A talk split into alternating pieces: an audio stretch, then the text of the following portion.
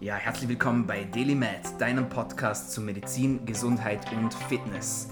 Du bist hier, weil du daran glaubst, dass Gesundheit das Wichtigste ist und sich durch deine täglichen Aktionen und Gedanken positiv beeinflussen lässt. Mein Name ist Dominik Klug und der Gentleman, der gerade mir gegenüber sitzt, den habe ich schon eine ganze Weile versucht hier zu unserer Show zu bringen und jetzt ist es mir gelungen und da bin ich auch ein bisschen stolz darauf und mega glücklich. Herzlich willkommen, Personal Trainer, Athletiktrainer und Sportwissenschaftler Julian Kleinheinz. Vielen Dank hier zu sein, freut mich sehr. Julian, es freut mich auch. Äh, ich muss ja sagen, von all den Menschen, die es da draußen gibt, muss man auch sagen, es gibt ja mittlerweile Tonnen von Fitnessexperten, Gesundheitsexperten und wenn man auf Instagram durchschaut, dann ist eigentlich jeder schon ein Experte im Fitness- und Gesundheitsbereich. Bei dir bin ich mir da sicher, dass du tatsächlich einer bist. Wir haben auch schon zusammen trainiert und ich habe mich von deinen Qualitäten überzeugen können. Und umso mehr freue ich mich hier auf das Programm und das Wissen, das du uns vermitteln wirst. Vielleicht kannst du uns ganz kurz ähm, noch erzählen von deinem Werdegang. Du hast ja ein Dualstudium abgeschlossen. Wie bist du vom Studiumschluss eigentlich jetzt zu deiner Selbstständigkeit gekommen? Ja, es war ein interessanter Weg. Also ich habe Betriebswirtschafts in Innsbruck studiert und Sportwissenschaften. Ähm, dann habe ich nebenbei im Fitnessstudio, in einem Personal Trainings Fitnessstudio in Body Soul, begonnen zu arbeiten. Dort hatte ich zehn Stunden in der Woche, wo ich eigentlich nur ähm, wirklich individuelle Stunden gab in der 1 zu 1 Betreuung. Und so fand ich wirklich Gefallen daran, habe zwei Jahre dort gearbeitet und habe quasi in jeder Woche zehn Leute betreut. Aufs mhm. Jahr gerechnet sind das 40 Leute im Monat. Das waren immer andere Personen, hat natürlich immer wiederholende Trainingspläne und so weiter gegeben und konnte dann über ein Jahr dann wirklich schon mir ein Riesenrepertoire an Übungen, individuellen Personen und so weiter, sage ich mal, sozusagen aneignen. Mhm. Und dadurch schult sich natürlich dann das Ganze, weil der eine hat Rückenprobleme, der andere hat Knieprobleme und das ist dann ein Selbststudium, das wo man durchläuft und somit lernt man natürlich durch das auch sehr, sehr viel dazu neben dem Studium. Weiterfolgend habe ich natürlich mein Sportstudium beendet und das Wirtschaftsstudium. Dann habe ich parallel angefangen im Home of Balance zu arbeiten, wo ich dann auch schon funktionelle Gruppenkurse gegeben habe und ähm, Bauchworkshops und auch Trainingspläne geschrieben habe. Zu der Zeit startete ich, den, startete ich auch mein zweites Standbein und das war dann meine eigene Firma Juckel Health. Mhm. Und nach einem Jahr begann ich dann wirklich war es dann soweit, dass ich dann im Home of Balance kündigte und mich zu 100% selbstständig machte. Wie alt bist du? Jetzt bin ich noch 28. Unglaublich, also mega jung und äh, schon selbstständig, vieles auf die Beine gestellt. Sehr inspirierend. Äh, auch sehr inspirierend ist deine Homepage, wie ich finde. Da schreibst du unter anderem, jeder Mensch ist in seiner Art und Weise einzigartig. Dementsprechend erfordert eine gesunde und reichhaltige Ernährung sowie die Intensität und die Form des Trainings eine individuelle Planung. I love, love, love this quote, weil das einfach etwas ist, das bei uns in der Schulmedizin noch ein bisschen zu wenig etabliert ist. Es beginnt ja, mit den individualisierten Therapien, aber vielleicht kannst du uns ganz kurz erklären, warum das denn eigentlich so wichtig ist und warum das es nicht einfach einen straighten Plan einfach gibt, den man für einen Mann und eine Frau anwenden kann, wenn es um Fitness geht oder Gesundheit. Also das Wichtigste bei dem Ganzen ist mal, jeder hat andere Gewohnheiten, jeder hat einen anderen Stoffwechsel, jeder ist verschieden groß, jeder hat einen anderen Job. viele Menschen sitzen, viele Menschen, viele Menschen schlafen nicht gut und so weiter. Das sind mhm. alles Faktoren, die, wo, also die mhm. viel Einfluss auf das Training haben, wenn man sich verbessern will. Mhm. Und darum braucht jede Person ab einem gewissen Niveau oder wenn man sich schnell verbessern möchte, einen maßgeschneiderten Plan für sich, weil diese Faktoren muss man alle einbeziehen. Mhm. Wenn man 0 auf 15 Plan aus dem Internet rausnimmt, da hilft er natürlich schnell, kurzfristig, mhm. aber nachhaltig ist es auf keinen Fall, weil mhm. du nimmst dir die Übungen, wo für die breite Masse sind, heraus. Dadurch ähm, ist, ich sage mal, die meisten schauen sich YouTube-Videos an und schauen, wie man die Übung richtig macht. Mhm. Jedoch kann es sein, dass es für deine Hebel etc., für deine Körpergröße, Länge, Ellbogen etc., für die Biomechanik vor deinem Körper relativ ungeeignet ist und du es trotzdem nachmachst und dadurch hast du also äh, über die Jahre einen riesengroßen Verschleiß. Mhm. und präventiv ist das auch nicht. Mhm. Und darum kommen komm wir wieder zurück zum individuellen Konzept, mhm. das sehr, sehr wichtig ist, dass man wirklich auf die ganzen Punkte achtet und das dann auch abstimmt mhm. und, den, und das einfach in den Alltag integrieren kann. Mhm. Den Plan, die Übungen, die Intensität, bin ich dann nicht zu müde, passt in meinen Biorhythmus rein und so weiter. Mhm. mhm. Interessant. Äh, du hast verschiedene Stoffwechseltypen erwähnt. Kannst du da kurz ein bisschen mehr dazu erzählen? Woher weiß ich, in welchen Stoffwechsel, also welcher Stoffwechseltyp ich bin oder in welche Kategorie ich falle? Ähm, dazu gibt es natürlich Analysen, aber es gibt natürlich auch Bilder, da kann man das sehr einfach einstufen. Es gibt Ektomorph, Mesomorph und Endomorphe Typen und je nachdem funktionieren die Stoffwechsel anders. Natürlich sind das alles Mischformen, aber mit speziellen Analysemethoden kann man das berechnen. Mhm. Somit kann man das auch einteilen und dann kann man auch die Makronährstoffverteilung ziemlich genau auf eine Person ausrechnen. Mhm. Wenn die Makronährstoffverteilung stimmt und man das genau ausrechnet und ich sage jetzt mal die Verhältnisse, sage ich mal jetzt eine Postleitzahl 40% Kohlenhydrate, 40% Eiweiß und 20% Fett. Mhm. Wenn man das in diesem Verhältnis dann zu sich nimmt, mhm. funktioniert mhm. der Stoffwechsel besser und kommt man natürlich mit mehr Energie durch den Tag, weil sich das mhm. alles dann, sage ich mal, besser verstoffwechselt, der Körper das anders aufnimmt und somit der Insulinspiegel und so weiter konstant bleibt, etc. Also das, da könnte man jetzt noch tiefer einblicken, das Ganze, aber somit ist es eigentlich schon grundlegend alles gesagt, dass dann einfach der, besser, der Körper einfach besser arbeiten kann. Mhm. Okay. Warum genau würdest du sagen, sollte jemand Sport machen? Beziehungsweise noch genauer gesagt, warum sollte jemand eigentlich den Fitness als, also die Fitness als Sport wählen? Es gibt ja so viele Sportarten, ähm, sagen wir, ein junges Elternpaar hat ein Kind, ja, möchten das Kind irgendwie zum Sport schicken. Was würdest du den Eltern empfehlen? Was würdest du ihnen raten? Was sind die Vorteile von äh, Kraftsport oder Fitness? Beziehungsweise sollte überhaupt ein Kind eigentlich Fitness machen? Was würdest du den Eltern da raten? Es kommt darauf an, wo sie hintendieren wollen mit dem Kind. Mhm. Also wenn ich es in den Leistungssport stecken will, wenn ich zum Beispiel will, also als Papa will, dass es ein Fußballprofi wird, dann würde ich ihn in der ersten Entwicklungsphase zwischen sechs bis zehn Jahren mhm. ich in den Turnsport stecken. Erstens, okay. wieso? Mhm. Wegen der Körperspannung. Es wird eine gute Grundmuskulatur, eine gut, gute Grundbeweglichkeit entwickelt. Mhm. Das System wird geprägt auf hohe Impacts, dass man beim Springen, Überschlag etc. hat. Eine gute Koordination, es werden beide Gehirnhälften trainiert und man lernt den Körper sehr, sehr gut kennen. Mhm. Mobilität, Stabilität und Performance wird die drei Punkte, wo sehr wichtig sind in jedem Leistungssport, in jedem Profisport, mhm. werden da schon sehr früh in, in dem Alter entwickelt. Dann geht es weiter, dann würde ich ihn zum Beispiel in einen Mannschaftssport stecken, egal Basketball, Handball, Fußball, wo koordinative Aspekte, fremdes Medium dabei ist. Mhm. Ähm, fremdes Medium ein Ball, wo mhm. man sich wieder handlungsschnell, reaktionsschnell und so weiter auf gewisse Gegebenheiten und so weiter einstellen muss. Dann kommen noch die Ausdauer, Kraft, Schnelligkeit dazu. Mhm. Und es wird alles dann sehr, sehr komplex.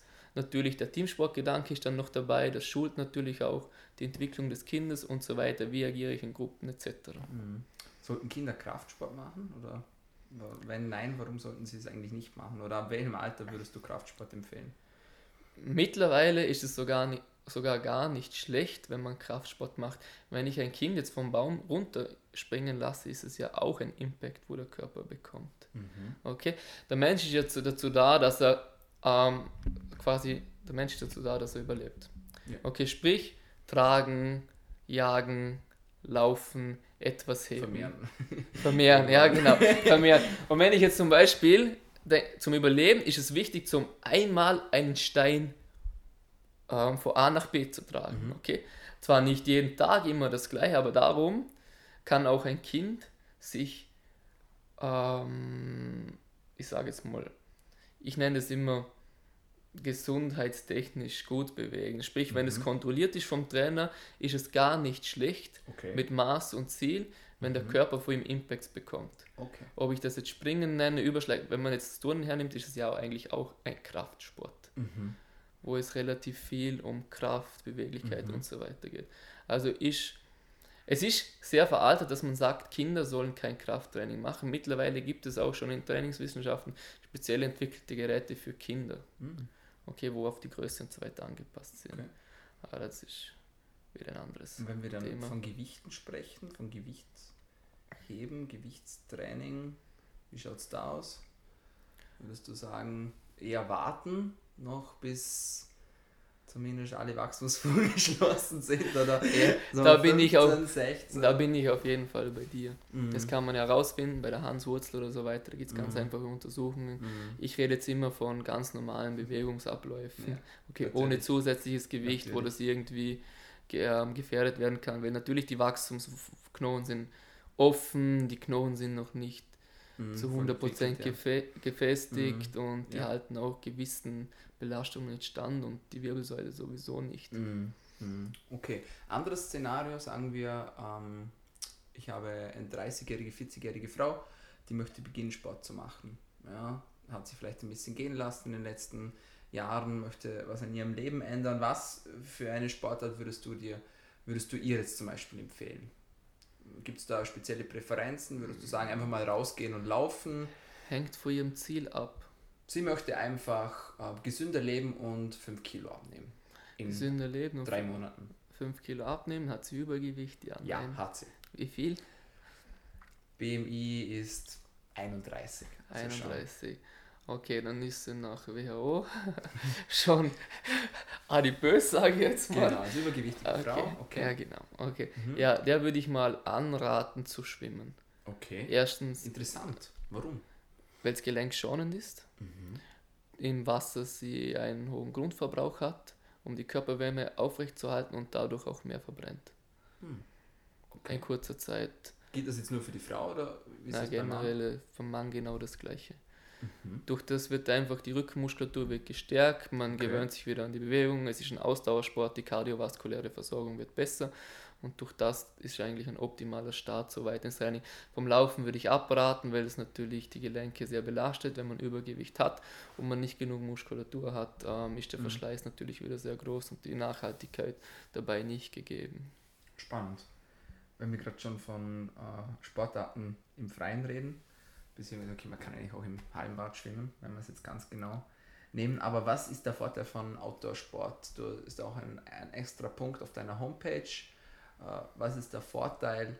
Jetzt mal ganz, ähm, wie soll ich sagen, ganz prüde gefragt. Äh, jeder weiß, man sollte eher rausgehen zum Sport machen, ja, anstatt drin zu sitzen. Aber was ist denn genau der Vorteil, wenn man draußen Sport macht?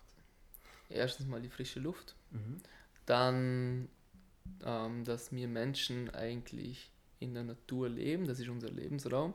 Durch das hat es auch eine entspannende Wirkung Mhm. auf uns. Mhm. Und das sind halt viele Aspekte, wo mit einspielen, wo das Ganze dann noch, also wo befreiend ist für den Körper und natürlich auch schneller durch ähm, das Unterbewusstsein nimmt so vieles auf, wo man noch, wo man gar nicht denken würde, Mhm. wo dann der Endorphinausstoß und so weiter, die ganzen Sachen schneller passieren, durch das, dass der Stress schneller abfällt, man nicht so viele Mhm. Eindrücke hat, nicht so viele Reizeindrücke, fängt das System und so weiter viel schneller an sich zu erholen und dann ähm, können gewisse Stoffwechselprozesse etc. früher starten und so weiter. Mhm. Mhm. Die Sonne, was meinst du da? Ja? Vitamin D natürlich, ist natürlich ein ein wichtiger Aspekt? Punkt, genau. Mhm. Wenn es im Rahmen bleibt, ist Mhm. sehr fördernd, natürlich. Natürlich kann, ist zu viel Sonne natürlich wieder ein Mhm. negativer Aspekt, weil dann Mhm. Hautkrebsrisiko. ja. Hautkrebsrisiko, nicht nur das, sondern einfach auch ähm, die Haut ist ein Organ, ist ein wichtiges Organ, das größte Organ des Körpers und wenn die einfach zu viel Sonne bekommt, ähm, hat man wieder zu viel negativer Input auf den Körper. Mhm. Mhm. Das wurde wieder, das Verhältnis muss einfach immer passen. Da bewegt man sich eigentlich relativ auf einem schmalen Grad, Mhm. sage ich jetzt mal. Spontane Frage, die mir jetzt gerade einfällt, ähm, weil ich auch immer wieder höre, dass äh, du nennst es ja auch Impacts, ja, Mhm. äh, dass zum Beispiel auch äh, elektronische Geräte negative Impacts beim Sport haben. Würdest du sagen, wenn man trainieren geht, zum Beispiel Handy, Kopfhörer einfach im Spind lassen, äh, also von den ganzen elektromagnetischen Wellen jetzt mal, gehen wir mal wirklich ganz ins feine Detail, oder würdest du sagen, nee, also Musik gehört auf jeden Fall dazu zum Sport haut nochmal die Pulsfrequenz ein bisschen rauf und motiviert ein bisschen. Es ist sogar erwiesen, dass Musik stimuliert. Mhm. Es stimuliert das Unterbewusstsein, durch das sich Leistung steigert und man kommt schnell in eine Ekstase. Also sprich, wenn man Musik hört, ähm, vergisst man oft die Belastung. Es ist wie eine Meditation Mhm. für viele. Und durch das kommt man schneller quasi in einen Rhythmus rein und vergisst das Ganze herum. Das ist wie, ja, ich würde es wie eine Meditation nennen, Mhm. wo einfach auch ein Treiber ist, sage ich mal. Mhm. Natürlich ist es um, umso besser ist, wenn man alles ausblenden kann und sich nur auf sich fokussieren. Aber in unserer, also heutzutage in unserer Welt ist es wirklich ganz, ganz schwierig, zum alles ausblenden und Mhm. nur auf sich zu fokussieren. Darum finde ich die Musik ein super Mittel. Das Handy würde ich jetzt zum Beispiel auf Offline stellen und nur Musik hören, dass man sich wirklich nur auf das Training fokussiert Okay, interessant. und auch abschalten kann Schalten und das kann. genießen kann. Und wirklich wichtig ist, dass man einfach beim Training den Körper spüren lernt. Mhm. Dass man die Signale des Körpers richtig wahrnimmt und kennenlernt. Wie verändert sich das im Laufe von einer sportlichen Karriere oder von, von einer sportlichen Reise sozusagen? Weil ich habe zum Beispiel, ich mache, seit ich denken kann, mache ich Sport. Und ich bin immer wieder erstaunt, wie schnell dass ich zum Beispiel merke, wenn ich zum Beispiel krank werde. Hängt das auch mit Körperbewusstsein zusammen? Also setzt du das in Verbindung mit Sport, dass du sagst, ich lerne wirklich auf meinen Körper zu hören und erkenne sogar früher, wenn etwas nicht stimmt? Auf jeden Fall, also da bin ich auf jeden Fall bei dir, das erkennt man und lernt ähm, durch die ganzen Medien, die ganzen Inputs, was wir von außen bekommen, durch Werbung, Plakate, Handy, Computer, Fernsehen etc., werden viele Prozesse bei uns unterbunden. Wir Mhm. lernen die Signale, was uns der Körper quasi sendet und Mhm. uns signalisiert, die nehmen wir gar nicht mehr wahr. Zum Beispiel jetzt in der Position, ich sitze so da, mein Körper signalisiert mir, ich muss aufstehen. Mhm. Oder? Statt aufzustehen, was machen die anderen? Sie wippen auf die andere Seite. Im Büro zum Beispiel. Mhm. Okay? Gehen von einer Kompensationsbewegung in die nächste Kompensationsbewegung. Oder? Sie kompensieren hier, kompensieren da. Durch, den, die- durch die ganzen Kompensationen und so weiter, durch das nicht richtige Wahrnehmen der Signale, wo der Körper eigentlich schon lange gesagt hat, hey, eigentlich sollte ich aufstehen, ähm, ist der Verschleiß natürlich dann rel- rel- relativ groß halt, oder, oder kommen aus diesen Kompensationen dann die Probleme über die Jahre. Das ist unglaublich eigentlich. Das ist ja wie eine Stimme, Ja, die wo Die dir das. Ja, gegen genau. die Tür schreit, aber die Tür Genau. ist zu, man hört nichts. Genau, man hört nichts und das muss man lernen wahrzunehmen. Unglaublich. Unglaublich, ja, sehr spannend, sehr interessant. Ähm, kommen wir wieder zurück zu unserer ähm, 30- bis 14-jährigen Dame, die abnehmen möchte, oder von mir aus Mhm. ein Herr auch. Ja. Jetzt fangen die an, Sport zu machen. Die haben seit zehn Jahren zum Beispiel keinen Sport mehr gemacht. Jetzt haben die irgendwo Angst, dass sie sich verletzen, wenn sie zu viel Sport machen. Was würdest du den Menschen raten, die gerade wieder beginnen mit dem Sport, damit sie Verletzungen vorbeugen können? Also jetzt quasi keine Profisportler, sondern Girl and Boy Next Door. Also, wie ich vorhin schon erwähnt habe, ist es ganz, ganz wichtig, ähm, wie bei den jungen Kindern, als erstes eine gewisse Mobilität zu haben, dann eine Stabilität und dann erst ins Training gehen. Bei den Erwachsenen ist es genau das Gleiche. Also, wenn sie zu mir kommen, die Leute, dann schaue ich als erstes an, ähm, mache ich einen schon Movement Screen mit ihnen, schaue an, wo sind Balancen, wo sind Disbalancen. Mhm. Also die durchlaufen einen Filter, wo das rauskristallisiert wird, was passt, was passt nicht. Mhm. Dann werden die Disbalancen wieder ausbalanciert mit einfachen Mobility-Übungen, sei es, wenn die Schulter falsch steht, die Wirbelsäule nicht mobil ist, etc., dass das System einfach wieder so funktioniert, wie es funktionieren sollte. Mhm. Und dann werden diese Mobility Joints wieder stabilisiert, dass das System einfach wieder jetzt einmal richtig steht. Das Mhm. vegetative Nervensystem, die Lymphe, die ganzen Nervenbahnen wieder richtig verlauf, verlaufen Mhm. können. Und dann kann man dann weiter ins Training gehen. Also es ist eigentlich die, immer die optimale Herangehensweise. Erst die Mobilität fördern, dann die Stabilität und dann, dann erst in das Training gehen. Mhm. Weil was bringt es mir, wenn ich jetzt, sage ich mal, ähm, einen extremen Rundrücken habe? Natürlich kann man anatomisch vieles nicht verhindern, aber man kann auch vieles beheben mit spezifischen Übungen und dann noch mehr in den Rundrücken rein trainieren, dann werden die Probleme natürlich nur noch größer und die Muskeln bei der Vorderseite, also bei der ventralen Seite des Körpers, die ziehen sich natürlich nur noch mehr und noch mehr zu Mhm. wenn ich dann hinein trainiere. Und dann werden die Probleme immer größer und größer. Und darum ist es wichtig, als erstes das System kontrollieren, Mobilität reinbringen, wieder in die richtige Position bringen, dann stabilisieren und dann erst in das Training starten, sage ich mal. Natürlich Stabilität und Mobilitätstraining auch schon Training, aber man verwechselt das, ähm, man muss das doch trennen. Weil Training ist dann eher Leistungs, äh, hat man immer einen Leistungsbezug, wo man sich verbessern will. Beim Leistungs, also beim Stabilität und Mobilitätstraining, so wie ich das jetzt mal kurz nenne, verbessert man sich auch und das Wohlbefinden verbessert sich in kürzester Zeit. Mhm. Also was ich auch sagen muss, wenn die Leute bei mir sind, in, innerhalb von zwei Einheiten merken sie eklatante Unterschiede mhm. in diesem Bereich. Ja, beeindruckend. Ich stelle jetzt einfach mal die Behauptung auf, dass diese Regeln auch gelten, wenn jemand Sport gemacht hat, sich verletzt, eine Pause macht und dann wieder anfangen möchte. Genau. Stimmt das? Auf jeden Fall, genau. Mhm. Es ist immer das gleiche Prinzip. Also wenn sich einer verletzt, dann muss natürlich, müssen natürlich wieder die Strukturen des verletzten Körperteils, sei es das Knie, der mhm. Oberschenkel etc. hergestellt werden. Mhm. Diese Strukturen, die haben gewisse Heilungsphasen, in denen wo man verschieden mit den Sportlern arbeiten kann, wo man dann auch verschiedene Arten des Trainings anw äh, mhm. anwenden kann, damit mhm. die Muskulatur, das Gelenk etc., die Bänder mhm. wieder, sage ich mal, auf das alte Ausgangsniveau zurückgeführt werden. Mhm. Ja, sehr spannend, sehr spannend. Uh, Julian, ich möchte mit dir kurz über Bandscheibenvorfälle sprechen.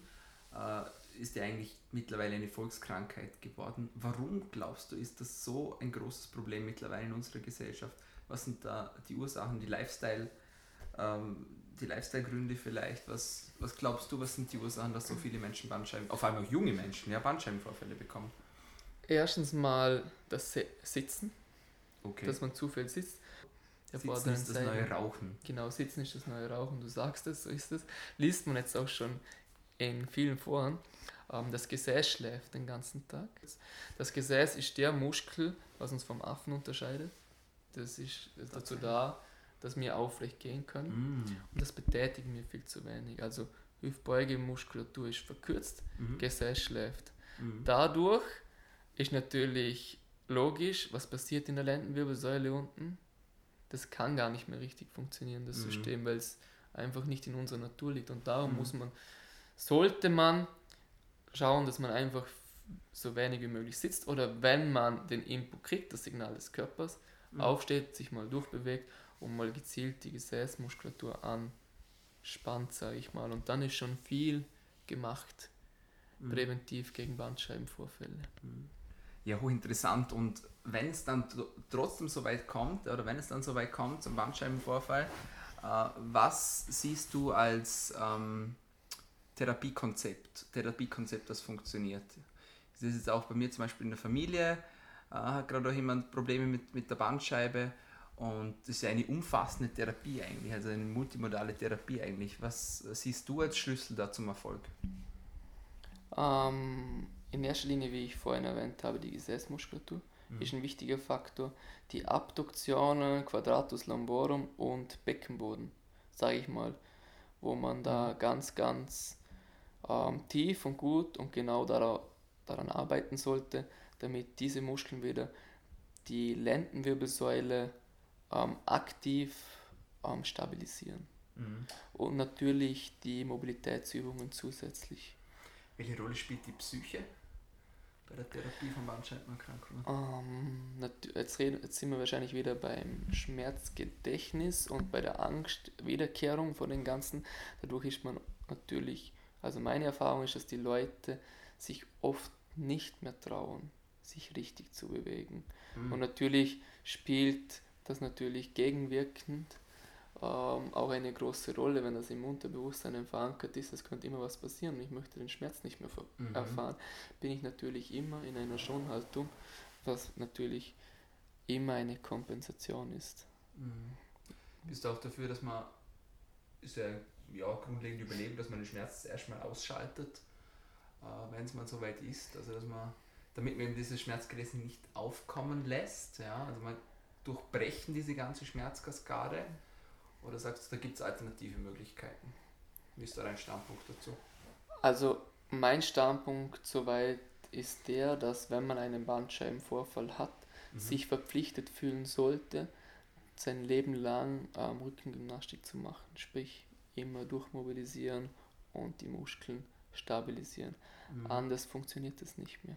Mhm. Die Muskeln brauchen immer einen stetigen Input, um immer, ähm, sage ich mal, am Puls der Zeit zu sein, um das System zu stabilisieren.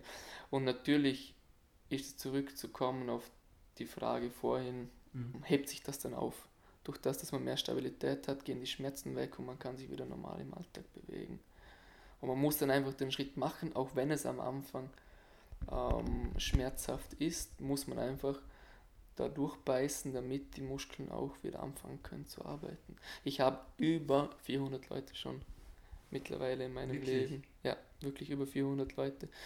Ähm, zum Teil mit Bandscheibenproblemen, mit Bandscheibenproblemen betreut und so weiter und habe eine Erfolgsquote von 100%. Sprich, die Schmerzen wurden immer vermindert bis zur Schmerzfreiheit. Mhm. Gewisse Bandscheibenvorfälle, wenn die Bandscheibe nicht mehr vorhanden ist und natürlich der Gallertkern immer mhm. ähm, stetig in die Nervenbahn reindrückt, da kann man viel machen, dass das System wieder richtig steht und man viel Schmerz rausnimmt, aber die Schmerzen kann man leider dann nicht mehr komplett ähm, beheben. Mhm. Ja, spannende Sache. Du schreibst auf deiner Homepage, ich habe den Drang, jeden Tag etwas Neues zu lernen. Dadurch bin ich in einem stetigen Lern- und Verbesserungsprozess und immer dabei, mein Wissen um meinen Körper auf eine andere, unbekannte Art zu fordern und weiterzuentwickeln. Warum glaubst du, ist dieser Fortbildungsprozess so wichtig für den Körper und welche Rolle spielt das jetzt gerade im Fitnessbereich für jemanden, der zum Beispiel schon eine längere Zeit trainiert und äh, trotzdem aber auf ein Plateau gestoßen ist, sage ich jetzt mal, und einfach nichts mehr vorwärts bringt. Was hast du da für Ratschläge? Also die Ratschläge, also die Ratschläge meinerseits ist immer ähm, viele, viele wechselnde Übungen, viele Warum? verschiedene Übungen. Viele, also verschiedene Übungen sind verschiedene Reize für die Muskulatur.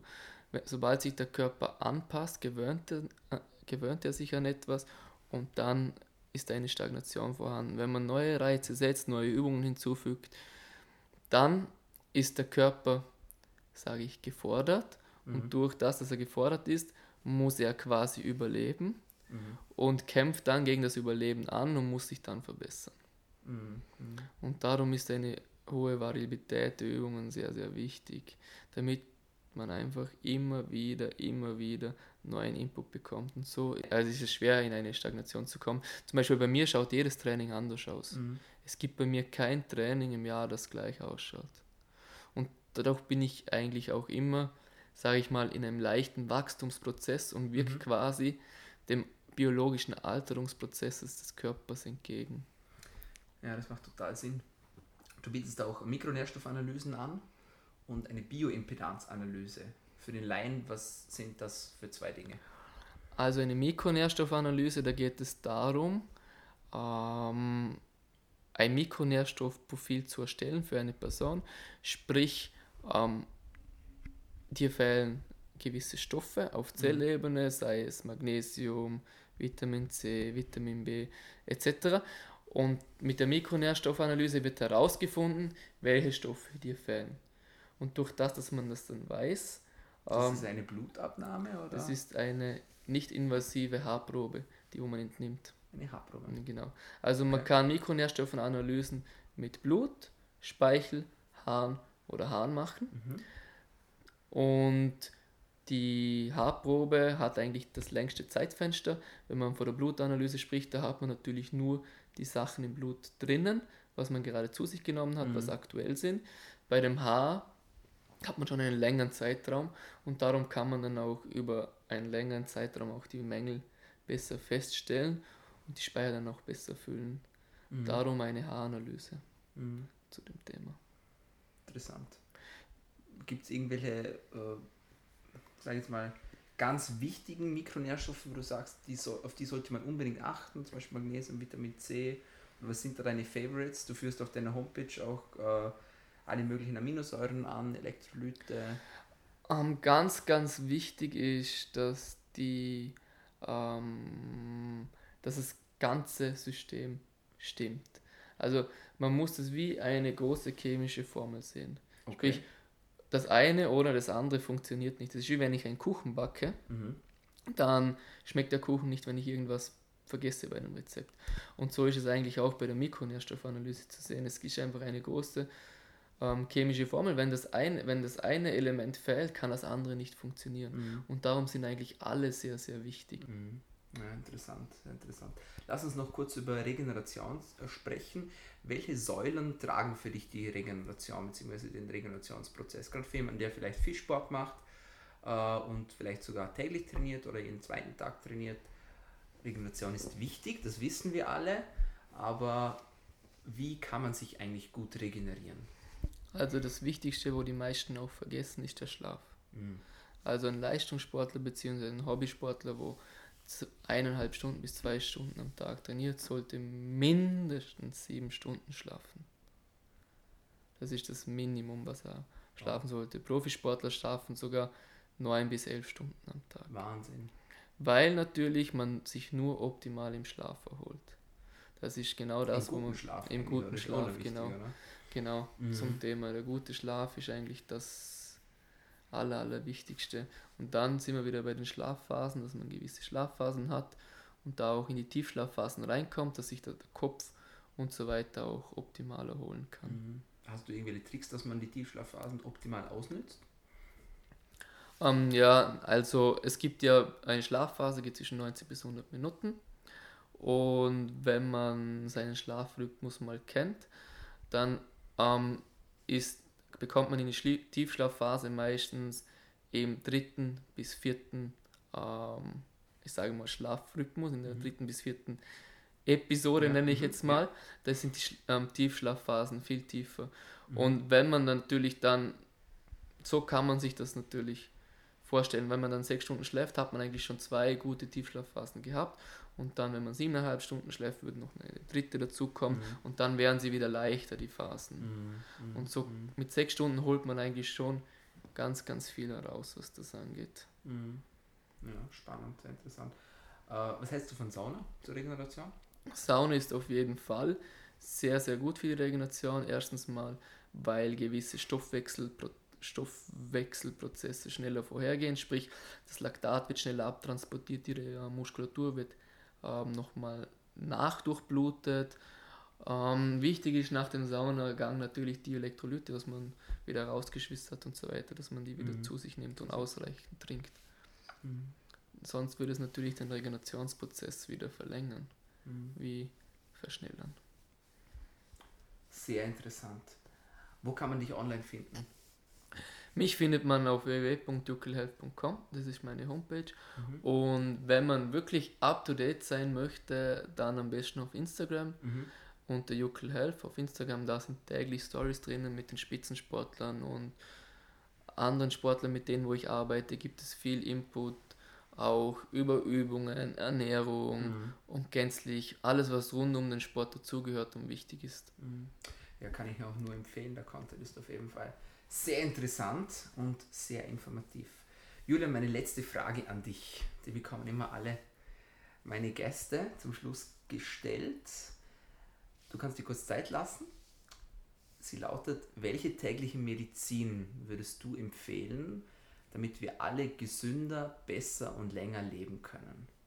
Also meine tägliche Medizin ist mindestens sieben Stunden Schlaf, sieben Gläser Wasser am Tag und 7000 Schritte. Das ist Minimum für einen gesunden Lifestyle, der, das wo jeder Mensch haben sollte, damit der sein Wohlbefinden steigert. Sehr, sehr spannend. Julian, vielen lieben Dank. Ich bin froh, dass wir es geschafft haben. Ich Und sag Ich danke. wünsche dir alles, alles Liebe, viel Erfolg weiterhin und danke, dass du da warst. Ich sag danke. Ja, meine Freunde, das war's von uns heute bei Daily Med, deinem Podcast zu Medizin, Gesundheit und Fitness. Wenn auch dir die Episode heute gefallen hat, dann vergiss nicht, uns noch zu abonnieren, entweder auf Soundcloud, auf Spotify, Anchor oder auch auf iTunes. Auf iTunes könnt ihr uns auch übrigens gerne eine Bewertung hinterlassen und ein paar Sterne verteilen. Und with that being said, alles Liebe für euch. Vielen Dank fürs Zuhören. Bleibt gesund.